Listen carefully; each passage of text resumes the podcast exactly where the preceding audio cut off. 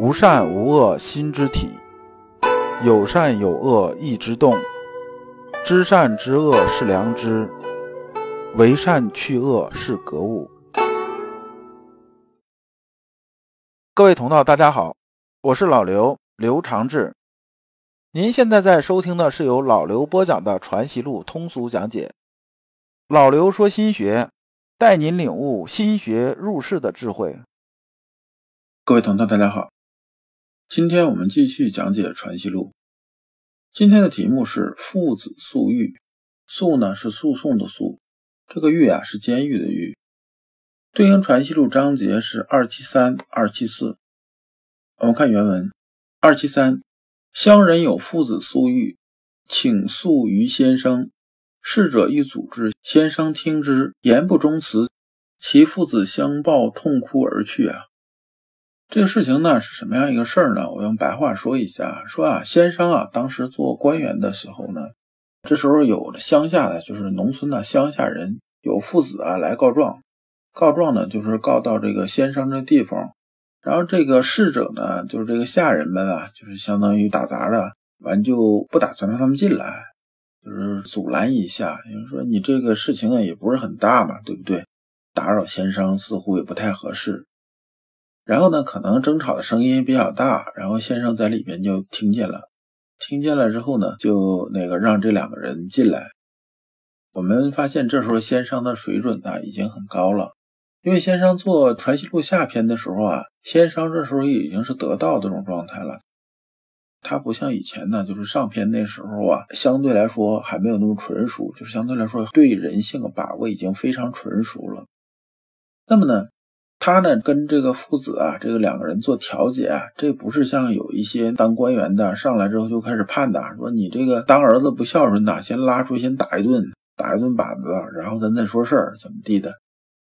那种啊，虽然说你是用强力啊，就是用这种外力啊，是让这个当儿子他不敢不孝，不敢不怎么样，但是呢，他是迫于形势，他可能在形式上啊，事儿上他能做到。但是在心里边，他心里头还是解决不了根本问题。那么先生呢，就靠的就是什么呢？就我跟你说，说完了之后呢，这两个人呢就言归于好啊，就是说这个相抱啊，抱到一起，然后就哭着就走了。走了是什么呢？是都是感觉啊，父子亲情啊启发起来了。那么有人就不太懂啊，就是问这个先生啊，说先生你说什么话能让他俩这么后悔啊？就是后悔自己这种行为啊，发自内心去改过呢，而且还这么快。然后我们看先生是怎么一个策略啊，怎么一操作的。先生说啊，我说舜是世间大不孝的子，谷是世间大慈的父。大家都很惊讶啊，大家都知道说这个瞽叟啊，大舜他这个父亲呢，实际上是个糊涂虫啊。然后跟着后母在一起，还有他这个后边带这个弟弟啊在一起啊，三番五次的想把舜的给给弄死，然后呢，舜的都不跟他们一般计较啊，都包容下来了。很显然呢，这个算不上什么一个慈的父。而作为舜来讲呢，即使啊这么多事儿逆来顺受，然后能感化，能把事情做好，他已经是很孝的这种子了，就是基本上属于孝亲这种代表啊，就是差不多孝亲代言人这个性质的。你先生怎么能说舜呢是大不孝的呢？然后啊，先生就回答呀，先生说：“你听我解释啊，说舜呢，经常以为自己大不孝，所以能孝；瞽叟常以为大慈，所以不能慈。这道理在哪儿呢？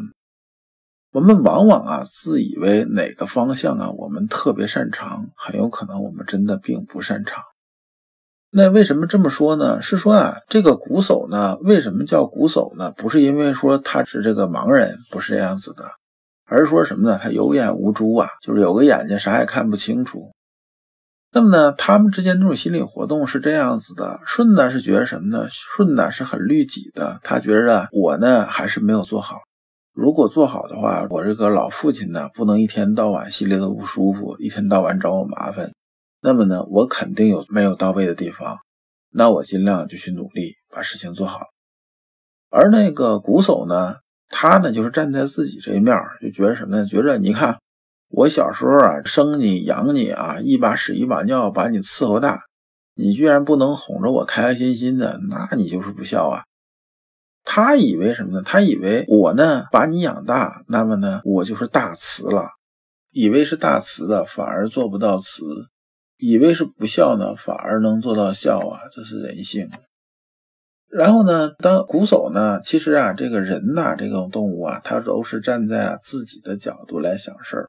所以啊，佛经里面讲释迦牟尼出世的时候讲什么呢？讲天上地下唯我独尊呐。他讲这个唯我独尊呢，不是说啊，这个天上地下我是老大呀，谁不服都不好使，不是讲这个意思。他说是说什么呢？这个我呢，是指的是本我，这意思是说呢，只要是人类，所有人都一样，都是以自我为中心的。那么我们看瞽叟这心路历程啊。他是觉得什么？他觉着我把你养这么大，对不对？我辛辛苦苦一把屎一把尿把你弄这么大，那么呢，我提所有的东西都是应该的啊！你得取悦我啊！这就像什么呢？这就像啊，我们见到公交车让座似的，老头老太太有些人呢就为老不尊的，上去之后呢，一看说你年轻人，你在这坐着，你凭什么坐着？我这么大岁数，你不该给我让座啊？怎么怎么地，怎么地？然后这矛盾就出来了。大家切记啊，亲戚也好。朋友也好，千万千万不要“应该”两个字儿。你一旦觉得对方应该怎么地怎么地怎么地，你不满足我，我就会暴怒，我就会怎么样怎么样，你这辈子真就毁了。而且呢，这种毁法是什么呢？你根本就没有办法说是这个用心理咨询或什么什么方式来救治，救治不了。像心理咨询这种方式啊，它是救治哪类人呢？就包括咱们这个修心性都是一样的。他只能救一类人，就是你心里想改变的人，他能救；你心里根本就不想改变，那是救不了的。所以我们讲啊，你是没有办法叫醒一个装睡的人，讲的就是这个意思。所以总结就是说啊，你以为的往往不是你以为的那个样子，这听着像绕口令，就是这样子的。我们人与人之间呢，为啥经常有矛盾呢？绝大部分矛盾都是因为呢，我们站在自己的立场，我们认为怎么样怎么样，就实际上呢，还是忘你本心为天心。你比如说，我们呢，大家合伙一起做生意，对不对？那往往是什么呢？往往是赚了钱之后呢，大家都算自己账啊，都认为自己付出的多呀，都是觉着，哎，我付出这么多，我该拿大头，凭啥张三拿大头，李四拿大头啊？就忘了什么呢？做公司也好，还是怎么着也好，它是一个整体呀，各个零件能配合好，机器才能正常运转。哪个零件不干活，机器都转不好的，这是最基本的道理。那么阳明先生啊，引用古人这个事例呢，反着说呢，就是让父子二人认识到自己的不对，各自呢都回到自己心灵的原点。我们一直讲啊，叫什么叫不忘初心，不忘初心。很多人，很多人他都做不到。你真的把这事情做到了，你真的这一辈子绝大部分时间你是快快乐乐、开开心心的。你没发现呢？咱们现在离婚率那么高，谁结婚的时候不是看好对方，想跟对方好好在一起过日子？那到后来为什么就闹到翻脸这种程度呢？我们意气之争也好，还是后边有的事儿也好，你好好想想。俩人发生冲突，矛盾越来越激化，裂痕越来越大的时候，那个时候你真的能扪心自问，想想我刚开始跟这人想结婚的时候，我心里在想什么吗？我想要的是什么吗？我初心是什么吗？如果你真的能经常想一想，两个人的感情也好，人与人之间的友情、亲情也好，都不会太糟糕。对于这父子呢，他们各自回到自己心灵的原点。能做到什么呢？能做到啊，再不被一时一世的这种义气啊蒙蔽了父子之间的这种大义呀。我们做人也是这样，勿因小怨而失大爱。你说啊，两口子也好，是不是啊？即使只有父子也好，亲生的，咱再说亲生的啊，你在一起时间久了之后啊，那个生活习惯呐、三观呐，各种方面来讲的话。怎么可能一点冲突没有？但是呢，你只要回到初心，这些东西呢都不是大问题。人怕的就是什么呢？回不到初心，都纠结到意气之争里边，最后呢就把情绪啊完全把你的心呐给控制住了。也就是咱们心学讲的贪嗔好恶啊，这些私欲啊，完全攀附在心体之上，最后就把整个心体遮蔽掉了。你看到的东西已经不是真相了。我们看二七四，先生曰：“孔子有比夫来问，未尝先有知识以应之，其心只空空而已。但扣他自知的是非两端，与之亦抛绝，比夫之心便已了然。”这段呢，先生讲的就是孔子说过的话，“扣其两端”这句话从哪儿来呢？是《论语子罕篇》，原文是说：“子曰。”有彼夫问于我，空空如也。我扣其两端而结焉。我们看呐，这孔子啊，这话术是什么样一个话术啊？他说什么呢？他说有人来问我呀，其实我啥都不知道的，我什么都不知道。就打个比方吧，比如说有人来问老刘说：“老刘啊，我这边现在碰着一个事儿，婆媳关系的事儿，你跟我说说这事儿该怎么办？”我既没当过婆，也没有当过媳呀，这个事情对我来讲的话，这有些事情是没法谈的。等到再有人，比如说来问说老刘啊，这个你能不能告诉我这个飞机怎么开啊？老刘自己也不会开飞机啊，你问我，我哪知道啊，对不对？但是呢，我们能不能给这些人一点建设性的建议呢？这是可以的。你看孔子是怎么做呢？孔子说啊，我这些东西我也不知道，但是呢，我能扣其两端。其实呢，扣其两端呢，就是说把两端放下来之后呢，不是折中，而就是中庸。我们之前讲过中庸，中庸是什么呢？中庸说啊，我们不能偏执，既不能啊偏左边，也不能偏右边。但是呢，中庸中间它不是一个点，是一个范畴。根据个人特质不一样啊，它是可以啊有活动空间的。只是呢，你找准那最合适你的点，这就是中庸了。扣其两端，他跟人讲，比如说有人问老刘说：“那我开飞机我不会怎么办？”老刘，你能不能跟我说说？那我就跟他讲，飞机啊怎么开呢？说你肯定不能像开汽车这样，但是呢，它肯定有相近的地方，对不对？那你说说你为什么想看飞机吧？你对飞机了解到什么程度啊？那么呢，你觉着应该从哪儿入手？其实就是一步步引导，把这个问题问出来之后啊，把他的思路和他现在具体情况问出来。问出来在上面呢，帮他把思路理得清晰明了之后呢，他自然而然就知道路该怎么走。